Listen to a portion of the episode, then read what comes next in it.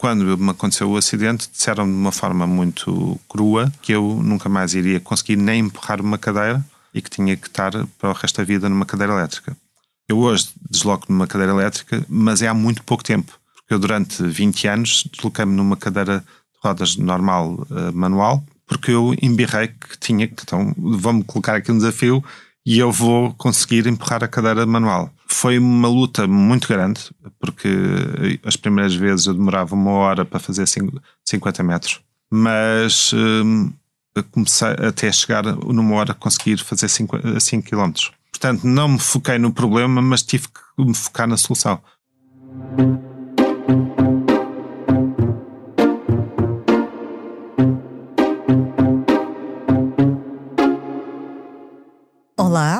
Bem-vindos de volta ao podcast do Expresso O Céu é o Limite, um podcast sobre carreiras e liderança, sem gravata nem saltos altos, onde o formalismo fica à porta. Semanalmente dou-lhe a conhecer a pessoa por detrás do líder e recebo neste espaço os gestores que estão a marcar o presente e os que não pode perder de vista porque vão marcar o futuro. Proponho-lhe uma viagem pelo mundo do trabalho, da liderança, da gestão para que saiba quem são, como começaram e onde querem chegar os líderes portugueses. Eu sou a Cátia Mateus, jornalista de Economia do Expresso, e este é o podcast O Céu é o Limite. Hoje recebo em estúdio Ricardo Teixeira, que é presidente executivo da Jumpmaster Investimentos e da CompuWorks. Olá, Ricardo, bem-vindo. Olá, Cátia, é um gosto estar aqui num podcast que está a marcar tanta diferença e que tanto tenho seguido e admirado. Obrigada, Ricardo. Iniciou a carreira na Microsoft na área de suporte técnico ao desenvolvimento de software para a internet, mas bastaram dois anos para perceber que precisava da adrenalina do incerto. Deixou a estabilidade de um emprego na multinacional tecnológica para arriscar sem conhecer o retorno. Estávamos no ano 2000, pleno boom das dot-com, e Ricardo colocou no mercado uma das primeiras empresas do país na área do marketing digital, a WebDot que acabaria por vender, em 2006, ao Grupo Strat, mantendo-se como CEO. A tranquilidade de um emprego por conta de outra não lhe bastava e em 2010 deu o passo que faltava, tornou-se um empreendedor em série. Nos quase 30 anos de percurso que já leva como empresário, criou e vendeu várias empresas, conseguindo combinar a arte de gerir com a mesma eficácia uma empresa tecnológica e um restaurante frango assado. Ricardo é a materialização do célebre pensamento de Jean-Paul Sartre: o homem nada mais é do que aquilo que faz de si mesmo. Aos 17 anos, um mergulho falhado no mar deixou-o tetraplégico. Numa cadeira de rodas, não se deu por vencido. Aos 20, tinha a sua própria casa, já vivia sozinho. Hoje, casado e pai, sabe que o maior legado que pode deixar ao filho é o exemplo de quem não se deixa travar pelas pedras no caminho. O Céu é o Limite tem o patrocínio do Manpower Group. Porque quando se combinam pessoas talentosas com empresas inovadoras, é possível construir um futuro mais brilhante. Conheça as soluções Manpower Group para recrutamento, outsourcing, gestão e desenvolvimento do talento. Saiba mais em manpowergroup.pt. Bem-vindo, Ricardo. É um imenso prazer ter-te aqui. Eu, eu, devo dizer para, para quem não nos ouve que, que eu acompanho o percurso do Ricardo já há muitos anos, não vale a pena falarmos em tempo, que é para não parecer mal, pronto. Mas desde os tempos da WebDot que, que nos conhecemos uh, e que vamos falando, e nunca deixa de, de, de, me surpreender a capacidade com que tu consegues reinventar aquilo que nós achávamos que já tínhamos visto mil vezes. Uh, começava por te perguntar, Ricardo, de onde é que vem essa essa vontade que tens de criar projetos de raízes de raiz, perdão, e de modificar um bocadinho aquilo que é um conceito vá, tradicional. Nós depois já lá vamos e, e, e, já explicamos um bocadinho isso, mas de onde é que te vem essa vontade? Eu sei que aos 15 anos hum, tu já tinhas, já eras quase CEO de ti mesmo no negócio na loja dos teus pais, não era? Exatamente, exatamente. Bem, eh, eu penso que tem a ver com duas coisas. É com a minha inquietude, eh, que nunca, tô, nunca consigo estar quieto, e também com a vontade de, de empreender. Eh, e todos nascemos com, com alguma, ou que fomos sendo criados com alguma vontade de, de sermos bons em alguma coisa. Uns é a, a jogar, a tocar guitarra, outros a jogar futebol, No meu caso foi fazer projetos. E, eu há pouco tempo só, porque eu às vezes não olho muito para o passado e nem me, e agora estavas a, a, a, a, elaborar o meu, o meu, meu percurso e eu às vezes não tenho noção. Um, porque estou sempre a olhar para o futuro e sempre a ver como é que eu posso fazer coisas e, e sou muito irrequieto. Eu acho que é hum, esta vontade de, de, de, olhar para as coisas e querer fazer diferente. E eu gosto muito de analisar negócios. É quase o meu hobby, é analisar negócios. E eu tenho sempre aquela coisa: o que é que eu faria diferente ou o que é que eu fazia? Pronto, e, e, e tive uma vez uma vontade de, de fazer eh, algo muito diferente e ser um desafio para mim próprio. Pronto. E gosto muito de colocar-me esses desafios. Uhum. Oh, Ricardo, tu uh, chegaste a estar inscrito na universidade, uh, no ISCTE, Exatamente. Uh, mas, entretanto, a, a, Microsoft acabou por te desviar do caminho. Tu encontraste um emprego na, na tecnológica, começaste a trabalhar, acabaste por não, não ir para a universidade. Foi, foi importante esse início de vida uh, na tecnológica, a trabalhar por conta de outrem, para te, para te indicar o caminho que querias seguir no futuro? Foi, até porque uh, pronto, eu tive o meu acidente numa altura muito crucial da minha vida e de qualquer jovem, que é ali nos 17 pós 18 anos, um, e que depois passei literalmente uh, um ano no hospital. Saio do hospital e o que é que eu agora vou fazer? e são ali uma série de incertezas. Quando eu uh, descubro a parte dos computadores, eu não dormia literalmente para aprender a informática e tudo o que era a parte tecnológica. eu nunca, antes do meu acidente, tinha ouvido falar o que, é que era um Windows. tinha um computador em casa com os paninhos de pó, com um jogo ou dois com disquetes e não estava de todo virado para ali. Quando tive o meu acidente, parece que descobri um mundo novo e foi uma paixão uh, arrebatadora que, que, que, que apanhei pelo, pelo mundo da informática. E de tal forma que, uh, quando uh, começo a aprender, foi muito rápido até chegar à Microsoft.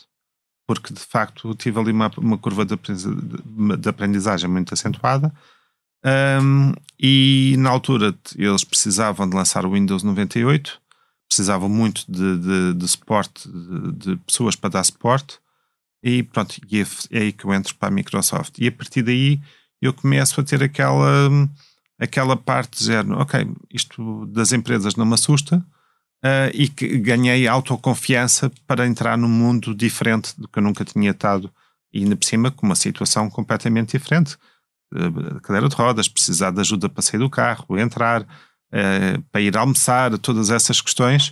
Um, eu tenho um nível de dependência de ajuda física ainda na altura era ainda mais elevado uh, e portanto foi uma, uma autoconfiança que eu, que, eu, que eu tive.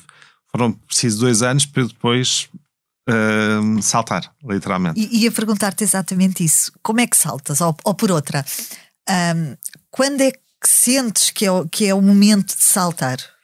Eu comecei a saltar antes. Porquê? Eu fazia teletrabalho, uh, eu participei num, num projeto pioneiro da Microsoft uh, de teletrabalho, que hoje em dia estamos muito, está muito na moda. Há 24 ou 25 anos atrás era assim, literalmente, uma coisa extremamente inovadora. Disruptiva. É, completamente. disruptivo. E, e nunca antes, uh, até praticado na própria Microsoft foi um grupo de cinco pessoas que fizeram um, um, um programa uh, experimental uh, que ganhou vários, vários uh, prémios a, a, nível mundial, New Ways of Working, e que pronto, nós estávamos em teletrabalho. Ao teletrabalho, eu fazia o quê? Durante as oito horas que trabalhava na Microsoft, trabalhava na Microsoft, e fora dessas oito horas comecei a desenvolver websites. E durante o dia comecei a meter pessoas a trabalhar na minha própria casa. Uh, e é assim que, que, surge a WebDot. Eu estava a trabalhar na Microsoft e ao meu lado tinha designers e outras, e outras pessoas a trabalhar na minha casa a fazer websites. Um, e aquilo começou a ficar insuportável porque eu já tinha praticamente 5, 6 pessoas a trabalhar na minha casa, a almoçar na minha cozinha uh, e pronto, na minha casa, literalmente. Uh, até que eu tive que sair da Microsoft e abri a WebDot. E rapidamente passei de 5 para 20 pessoas um, e foi um, um, o ato mais inconsciente, mais uh, que eu tive na minha vida, porque eu não tinha dinheiro, tinha eventualmente projetos, e que de repente aqueles custos fixos todos de rendas, pessoas e por aí fora, é, e é um ato total de loucura e de inconsciência que, que se faz quando se tem estas idades correu bem. Mas tinha tudo para correr mal. Ou seja, na verdade correu tudo mal, mas que eu consegui ao longo do tempo um, fazer com que fosse correndo bem. Ok. E ia perguntar-te exatamente isso, e para chegarmos a essa parte do, do, do que correu mal e bem. Uh, tu lançaste a WebDot um, numa altura em que se calhar uh, o próprio mercado ainda não percebia bem uh, o quanto precisava dos serviços da WebDot, porque estamos a falar de marketing digital em, no ano 2000, basicamente. Exatamente. Uh, e, e, e, portanto há aqui uma, uma, um estar à frente, se calhar, do, do seu tempo. Claro. Uh, isso, isso colocou-te algum tipo de, de entraves? Como é que tu, no fundo, conseguiste um, mostrar ao mercado que havia necessidade daquilo que tu estavas disponível para fazer? Bem, houve ali dois momentos. Foi o momento antes do boom, uh, ali no, no boom das dot-com, que um, toda a gente, tudo que era internet, uh, que tinha, uh, que estava ligado com a internet, tudo tinha propostas, uh, toda a gente queria comprar, as empresas todas queriam comprar e tudo. E, portanto, esse boom eu tinha propostas de, de comprar a minha empresa por valores completamente irreais. E eu que não acredito, nunca acreditei muito em coisas de dar valor por um saco cheio de nada, não é? Uh, e portanto acabei por nunca aceitar esses valores porque achava que aquilo era, e ainda bem, não fui atrás desses valores porque depois de repente tudo caiu, de repente tudo era, tudo que valia, tudo que era internet valia tudo muito dinheiro e toda a gente queria, mas de repente aconteceu o crash e de repente tudo que era a ver com a internet ninguém queria ouvir mais falar sobre uh, a internet. E portanto eu tive, foi nesse momento que eu lancei a WebDot, basicamente. Foi mesmo no, na viragem. Um, no entanto, uh, uh, na altura nós fazíamos pequenos sites uh, quase em série e também tínhamos, tínhamos vários projetos paralelos, sites de leilões e outras coisas mais. Um, e foi ali, um, lá está, é um, foi uma inconsciência que ninguém digno da sua cabeça Uh, com maturidade, se lançava em fazer um projeto naquela altura, uh, uh, ainda por cima sem dinheiro. Muitas das vezes, ou seja, durante muito tempo, eu era o último a receber alguma coisa de vencimento. Mas isso é ser o dono da empresa, é sempre assim, principalmente ao início. As pessoas é que pensam que quando se tem uma empresa é só flores, mas não, nós somos os últimos a receber quando existe. E se não existir, somos os primeiros a meter uh, o dinheiro na empresa. Uh, mas na altura não tinha dinheiro uh, e, portanto, vou assim para um poço, literalmente, sem ver o, o fundo. E, portanto, na verdade, tudo correu bem, mas o meu acidente deu-me uma capacidade de que eu tenho que ter sempre uma solução. E, te, e, e eu estou sempre a resolver. Eu, desde que tive o meu acidente, estou sempre, a minha cabeça é resolver problemas, pequenas coisas, não é? como uh, primeiro como pegar num copo ou como andar numa cadeira. E, portanto, isso deu-me uma capacidade de, uh, de, estar sempre a resolver. E, portanto, uh, felizmente fui sempre resolvendo. Tu, tu, vendes a, tu vendes a WebDot em 2006. Seis, já no e... estado maduro, já depois de passar o cabo das tormentas, literalmente, vendo a, a WebDot em 2006. O, o, que é que te levou a tomar essa, essa decisão? Era o teu primeiro uh, projeto empresarial, não é? A primeira coisa que tu criaste de raiz. Um, depois de fazer esse caminho todo de pedras, uh, uh, o que é que te leva a, a, a entregares a, a, outra pessoa algo teu? Um, sim, e era um, algo que eu chamava um, um filho, Exato. literalmente. Um, E tem a ver com, uh, lá está, a saturação que eu tive ao longo destes seis anos de resolver pequenos problemas um, e querer uh, que um grupo me ajudasse a crescer a outro nível e, e, que não dependesse só de mim. E o facto também de vender podia uh, fazer com que eu entrasse noutros projetos. Lá está a minha requietude de. E mesmo assim, eu tive seis anos uh, e durante esses seis anos, eu mesmo assim ainda lancei outra empresa, que ainda a tenho. Uhum. Uh, mas eu, a minha parte de eu querer criar e estar. A WebDot consumia-me mais ou menos 18 horas por dia. Uh, e fazia com que eu não tivesse capacidade para fazer novas coisas. Uhum. Eu tinha muitas ideias e tinha muita energia para fazer novas coisas. E se eu entregasse a um grupo, uh, eu tinha a capacidade de, a qualquer momento, depois de fazer aquele período, normalmente que é obrigatório, três anos, uh, de estar no projeto, podia ter, podia ter a opção de permanecer ou de vender o restante. Uhum. E foi o que eu depois acabei por fazer. Uhum. Encaras, falas dessas dificuldades e desse momento conturbado em que, em que foi lançada a WebDot, com muito poucos recursos, quase como um salto para o, para o vazio. Um, encaras esta, esta experiência uh, da WebDot, esta etapa do teu percurso, como um sucesso ou como um fracasso? Como um sucesso, claramente. Mas e, tinha tudo para dar um.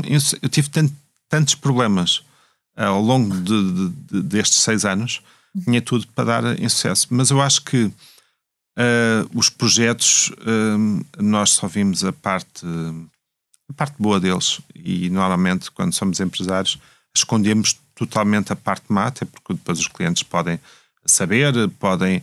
Uh, e podem ficar, pode causar alguma instabilidade, os colaboradores também, e portanto nós guardamos muito uh, e fechamos muito todos os problemas para não transparecer para o outro lado. Uh, mas eu tive problemas uh, gravíssimos, literalmente.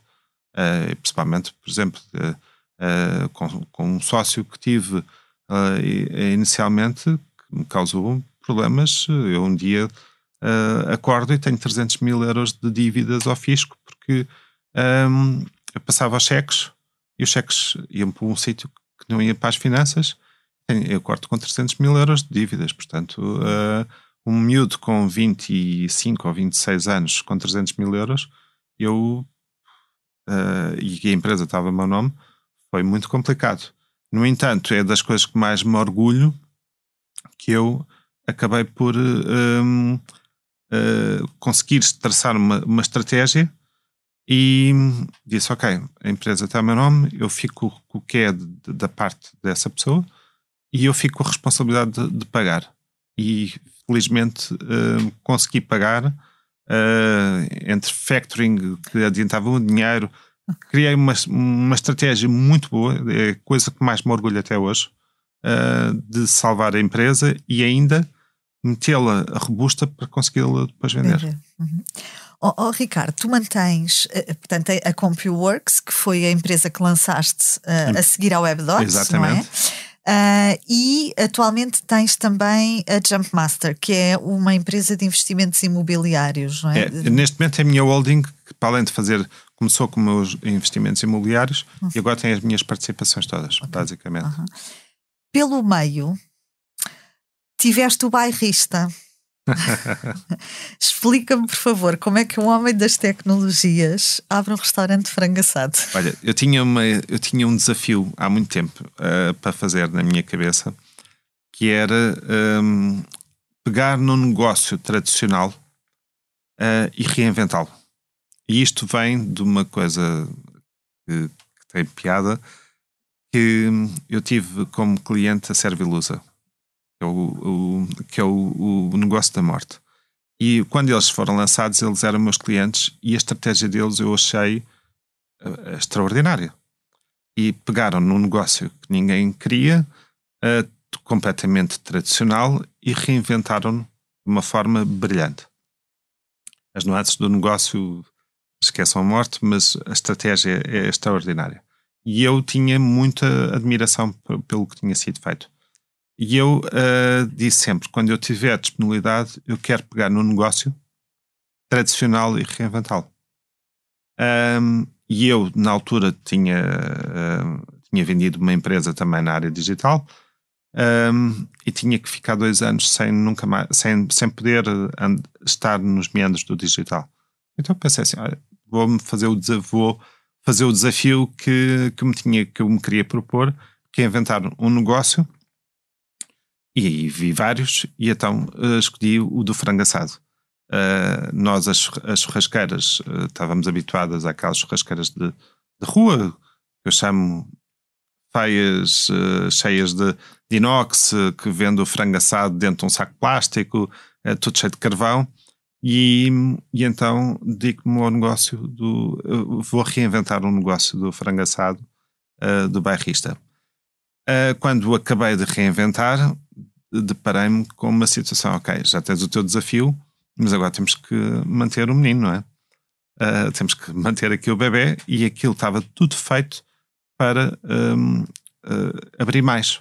Eu pensei numa ótica de franchising, de franchising tudo. E eu, mas parei-me que na, no momento da vida que eu estava com mulher e filhos, uh, e com o meu filho, e querer estar uma pessoa presente, o negócio da restauração é tudo menos isso.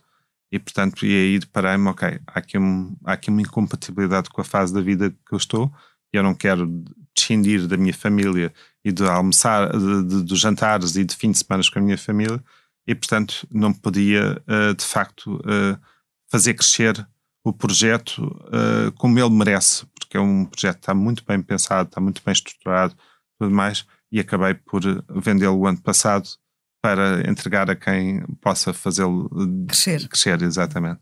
Não, mas, não. Mas, eh, mas o meu desafio estava lá e, e tive uma certeza para mim próprio que eu sou capaz de pegar numa ideia e fazê-la concretizar, seja lá ela qual for, até até o fracassado.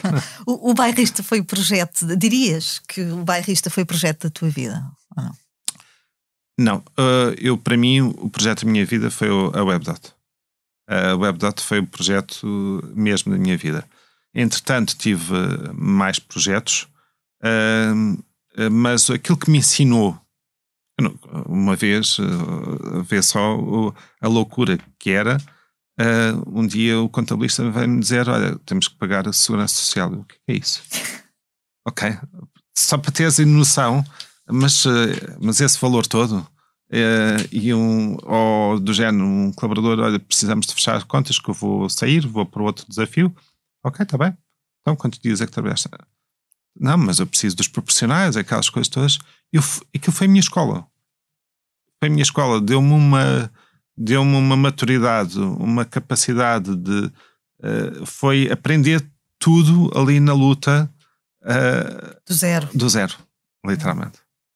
Ricardo, mudando um bocadinho o foco da nossa conversa, e já falaste há pouquinho também, e eu também já, já falei nisso, aos 17 anos um, a tua vida muda uh, drasticamente. Aos 17 anos ninguém pensa na morte, ninguém pensa numa cadeira de rodas, ninguém pensa em nada dessas coisas dramáticas e, e fatalistas como é que se renasce depois de um episódio como o teu? Tu tens um, um acidente uh, no mar, num mergulho que corre mal. Certo. Um, como é que se reaprende a, a viver depois disso? Olha, eu nem muito bem sei como é que eu reagi também, uh, sem dúvida nenhuma. Eu acho que o facto, lá está, o facto de eu gostar de desafios, isto para mim foi um desafio. Um, e que eu não estava a pensar, nunca pensei muito na, no problema, pensei é sempre na forma de o resolver. E foquei-me em pequenas vitórias. Um, e isso trouxe muita. Uh, as pequenas vitórias que eu fui superando ao longo de, de cada, de cada fase foi-me dando uma, autoconfiança, uma, uma grande autoconfiança. Um, e portanto, posso dizer que um dos meus. Uh, uma das coisas mais eh, marcantes foi que quando me aconteceu o acidente disseram de uma forma muito crua que eu nunca mais iria conseguir nem empurrar uma cadeira e que tinha que estar para o resto da vida numa cadeira elétrica. Eu hoje desloco numa cadeira elétrica, eh, mas é há muito pouco tempo. Eu, durante 20 anos, desloquei-me numa cadeira de rodas normal, eh, manual, porque eu embirrei que tinha que. Pronto, então vamos colocar aqui um desafio e eu vou conseguir empurrar a cadeira manual. Foi uma luta muito grande, porque as primeiras vezes eu demorava uma hora para fazer 50 metros, mas hum, comecei até chegar numa hora a conseguir fazer 5 km. Um, e, e, portanto, porque eu estava num hospital durante um ano, tinha 24 horas do meu dia sem fazer nada, portanto, eu estava lá literalmente, quando não havia a fisioterapia, era só uma hora por dia, eu estava lá 24, tinha 23. Uh, portanto, eu passava as horas todas a fazer alguma coisa para melhorar pouco que seja. E isso fez-me fazer pequenas uh, conquistas. E essas pequenas conquistas foram-me dando confiança para ir para outras conquistas. E, portanto, eu tive aquela capacidade um, sem falta de modéstia, de uh, dizer assim, ok, eu na verdade eu consigo tudo. Uh, basta eu querer e focar-me, eu consigo resolver. Uh, e portanto foi sempre nessa mindset que eu tive no, no, desde o meu acidente. Portanto, não me foquei no problema, mas tive que me focar na solução. Por exemplo, conduzir foi uma, foi uma guerra, literalmente. Foi uma, foi uma conquista muito extraordinária, porque eu tive durante dois anos a ouvir não. Não, você nunca vai conseguir conduzir um carro, você não consegue, uh, vou-lhe mandar para os testes psicotécnicos. Eu passava, mas dizia-me não, mas o senhor não pode conduzir. Uh, ia para as aulas de condução, conseguia, mas não, mas eu não lhe vou dar. Uh, e só uma pessoa é que me safou no meio disto tudo, dois anos de levar nãos, é que me disseram, o senhor não uh, ia com, com fisiologistas uh, que me diziam que, que não, que não iam tomar essa, essa, responsabilidade. essa responsabilidade, até que uh, fui a Santa Maria, uma consulta, tudo para aí fora, disseram olha, eu, sim senhor, o senhor está bem de cabeça, mas eu não tomo essa responsabilidade. Até que eu me lembro que o chefe da parte de neurologia de, de de, de, de, Santa Maria era o professor Lobo Antunes, era uma pessoa muito à frente e que já tinha vivido nos Estados Unidos. E quando eu levo os nãos todos, eu lembro-me, então, eu vou ao Lobo Antunes, que é o professor Lobo Antunes, que é o diretor da pessoa que me disse o último não, que não havia mais forma nenhuma. E eu disse, uh, professor, marca uma consulta, uh, nem foi mar marcar uma consulta, liguei, precisava de um favor muito urgente, lá me meteram, ele atendeu-me no próprio dia uh, e disse-me: Olha, uh, filho, tu vais conseguir conduzir. Se não conseguires, é um, um problema teu. Tu estás bom de, de, cabeça. Se tu conseguires conduzir, ótimo, faz o exame, consegues. Agora, não sou eu que te vou dizer que não. Que te vou dar, passar o papel e a declaração é dizer que tu estás apto a conseguir. Agora, passa no, no exame de condução. que se não conseguires passar, pronto e assim foi. Kátia, eu hum, entreguei na junta médica, fui-me logo inscrever à, à, à escola de condução. Tinha que ter as não sei quantas aulas, mas como não era, era um sítio inacessível, eu não pude ter aulas de código. Mas disse logo: eu quero marcar já o exame para a semana. E tive uma semana a, a devorar o livro de, de, de, de código. Numa semana tirei o código. Um, e tive uh, e tirei a, a, a, a, a condução em qualquer coisa como 40 dias porque, e, e, tive, em vez de ter as, as 30 ou o que é que era aulas, tive o dobro porque tinha uh, duas horas por dia. Um, e pronto, e tirei. Hoje em dia tenho um milhão e meio de, de quilómetros feitos, basicamente. Ricardo, alguma vez uh, sentiste que o facto de sentares numa cadeira diferente uh, das outras uh, moldava ou seria um entrave para as negociações com clientes ou com parceiros nos seus negócios? Olha, eu, eu esqueço muitas das vezes que estou em cadeira. Não, não me lembro, porque lá está, a minha cabeça está sempre noutra está sempre noutro, noutro nível. Um, a única coisa que eu faço uh, e sempre quis fazer, primeiro, quando marcava um, uma reunião com um cliente, eu nunca dizia, ah, olha, eu estou em cadeira, está acessível ou não. Muitas das vezes, se era um cliente que eu desconhecia, eu marcava a reunião, um, no dia antes ou dois, dias antes, eu ia de carro pesquisar o sítio, ver todos os pormenores, que era para depois não haver nenhum embaraço.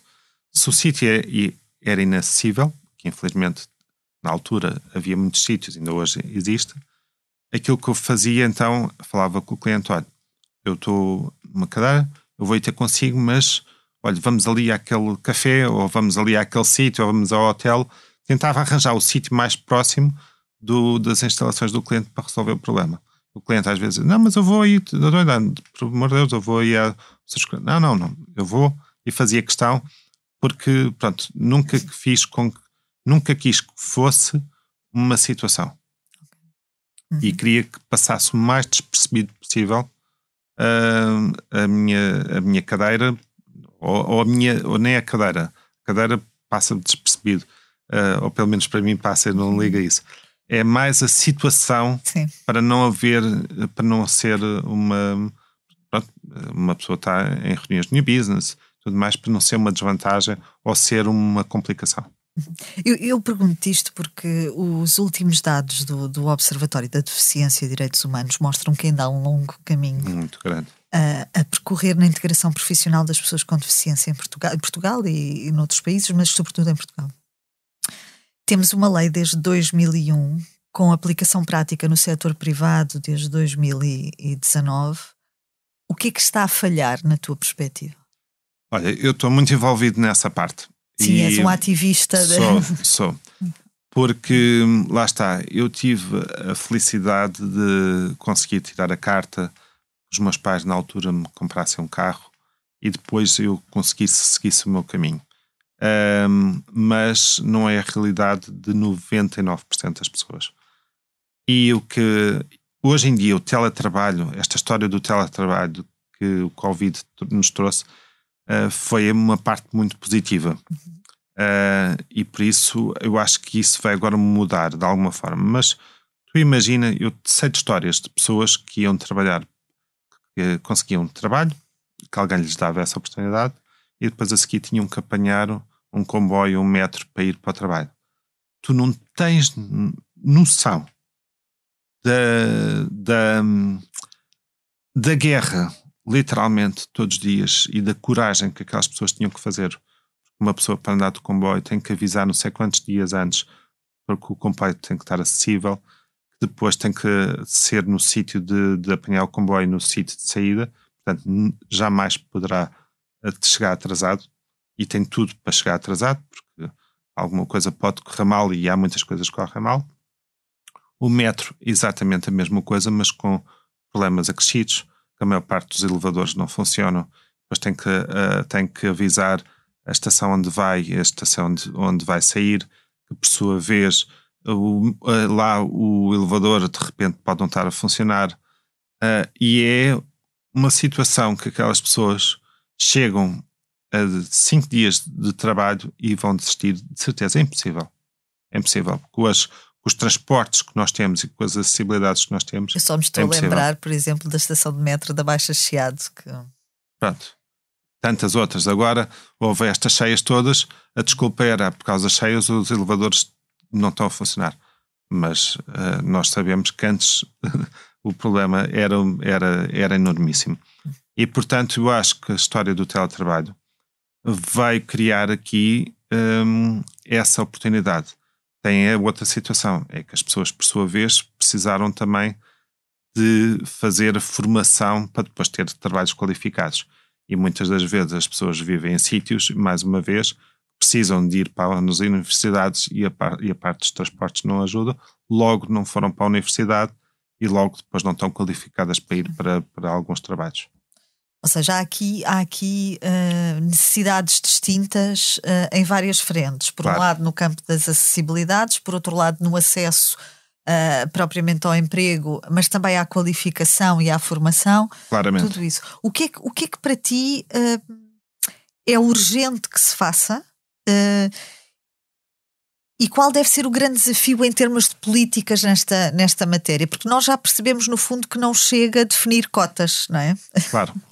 Porque neste momento nem há pessoas suficientes para, para as cotas. Eu acho que o que é necessário fazer é, de facto, primeiro, dar ferramentas às pessoas para qualificá-las uh, e, e, e, resolver de uma vez por todas as acessibilidades, que tem sido, que é um, e, e transportes, que é uma coisa que é surreal em Portugal.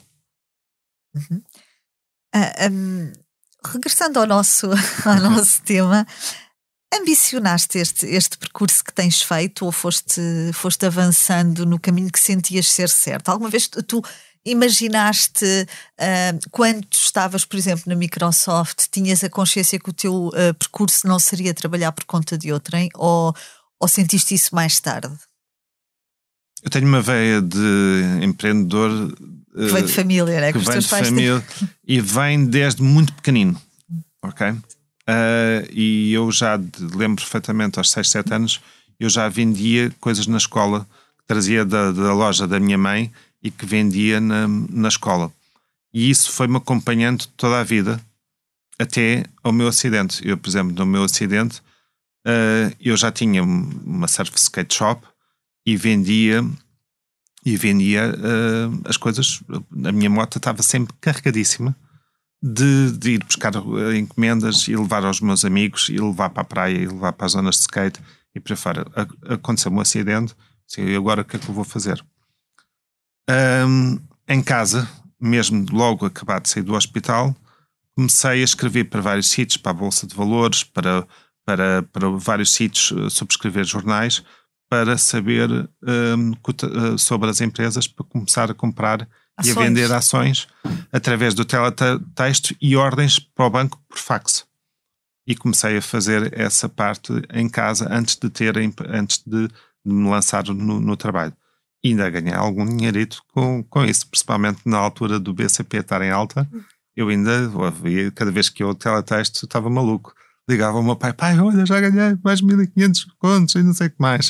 E, portanto, foi uma altura muito gira uh, e o mercado é, funcionava de quase de 4 em 4 horas quando o teletexto uh, atualizava. Pronto. Oh, Ricardo, qual foi o momento mais difícil do teu percurso? O mais difícil todo foi a história das dívidas às finanças. Que eu fui apanhado completamente desprevenido, desprevenido e, e, e, sem, sem saber, miúdo e por aí fora, e de resolver. E, mas deu-me muita, deu-me depois uma, uma confiança muito grande e, e orgulho para mim mesmo a forma com que eu consegui resolver. Uh, mas lá está, isso é que eu dou muitas das vezes os conselhos que é cuidado, uh, cuidado com os sócios que se escolhem. Uh, e as pessoas às vezes acham que por serem amigos de uma pessoa, por conhecerem e haver ali alguma empatia, ou a pessoa o desafiou, uh, que, que vão, vão logo fazer uma sociedade. E isso vê-se. Uh, ano passado criou-se, no outro dia estava a ver, 150 ou 200 empresas por, cada, por dia. Uh, e, há, e, e mete-se sociedades com tudo, e muitas das vezes até com os amigos, as pessoas estão numa conversa e há ali uma ideia e vão logo fazer uma sociedade. E esquecem-se que fazer uma sociedade um, com, uh, uh, com, essa, com uma pessoa é um, mais difícil dissolver uma sociedade do que um casamento. Um casamento basta duas pessoas, uh, basta uma pessoa querer, um, querer sair do casamento que pode sair, a sociedade não, tem que ser os dois.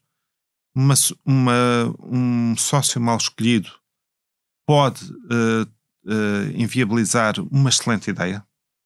Uh, e, portanto, eu acho que eu costumo dizer que as pessoas fazem recrutamentos extensíssimos para contratar um colaborador para a empresa e fazem ali testes para tudo e mais alguma coisa e fazem testes de recrutamentos muito bons.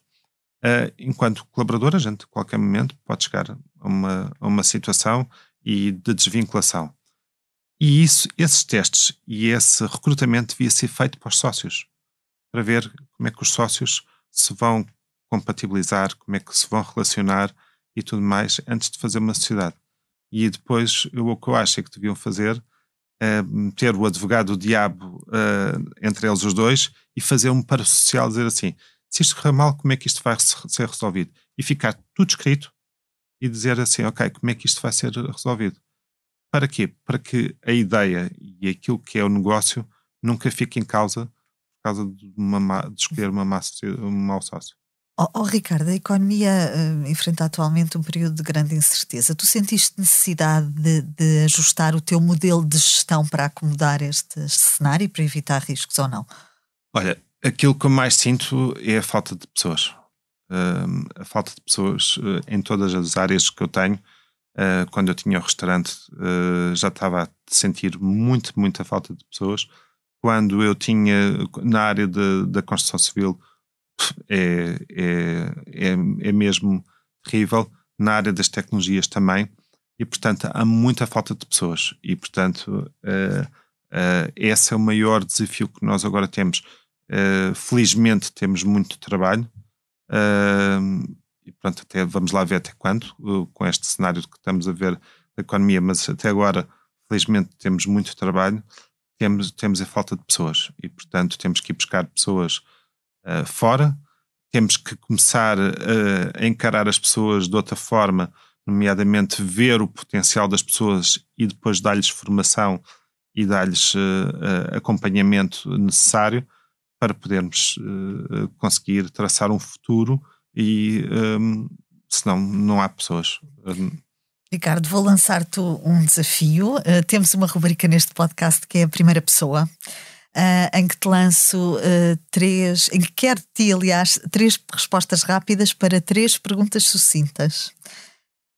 Que tipo de líder és? Olha, não, não consigo ser muito sucinto, porque já fui um líder, como sabes, tive a empresa logo muito cedo e era muito novo, portanto levava as coisas muito à vontade e tive ali alguns reveses, como era o mais novo da empresa, as pessoas queriam montar empresas paralelas quase para me tirar o negócio. E a partir daí passei a ser um líder muito, uh, muito ditador, porque fiquei magoado. Mas depois encontrei-me outra vez e disse: Não, tenho que ser eu mesmo próprio. Hoje, hoje em dia acho que sou um, um líder um, democrático e um líder técnico. Uh, técnico porque eu estou sempre disponível, como tenho este mindset para estar a, sempre a resolver, estou sempre disponível, ok, bora lá, vamos resolver e eu consigo juntar-me com as pessoas e resolver tudo. O que é que te inspira, Ricardo? Olha, inspira-me.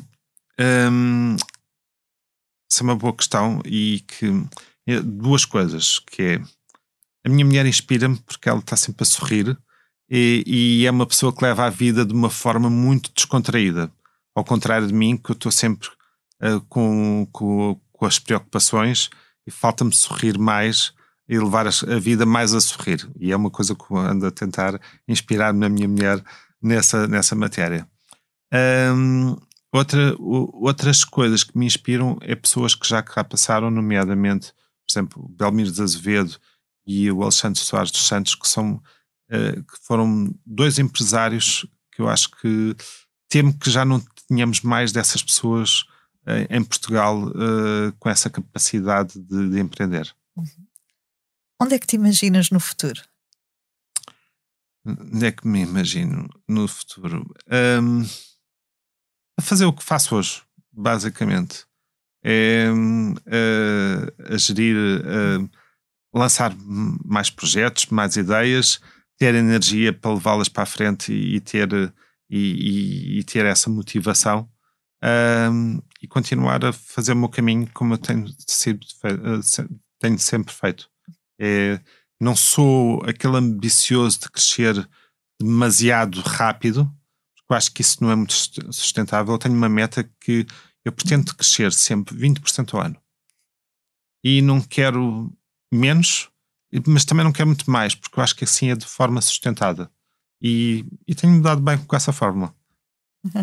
Ricardo, obrigada pela tua participação. Uh, foi um prazer ter-te aqui ao fim deste tempo todo. Eu acho que a última entrevista que, que, que te tinha feito já foi há mais de uma década.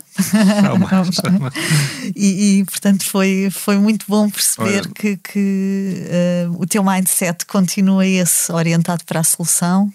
uh, e para o futuro, olhar em frente. Olha, muito obrigado, foi um gosto estar aqui e lá está, às vezes é preciso estes momentos para eu até ter uh, rever um bocadinho o que passou para trás, que eu estou sempre virado para a frente. Fechamos assim o episódio de hoje do Céu é o Limite, que contou com a edição em sonoplastia de João Luís Amorim. Tivemos connosco em estúdio Ricardo Teixeira, presidente executivo da Jumpmaster Investimentos e da CompuWorks. Quanto a nós, marca encontro consigo daqui a uma semana. Até lá, fique bem e já sabe, o céu é o limite. O Céu é o Limite teve o patrocínio do Manpower Group. Porque quando se combinam pessoas talentosas com empresas inovadoras, é possível construir um futuro mais brilhante. Conheça as soluções Manpower Group para recrutamento, outsourcing, gestão e desenvolvimento do talento. Saiba mais em manpowergroup.pt.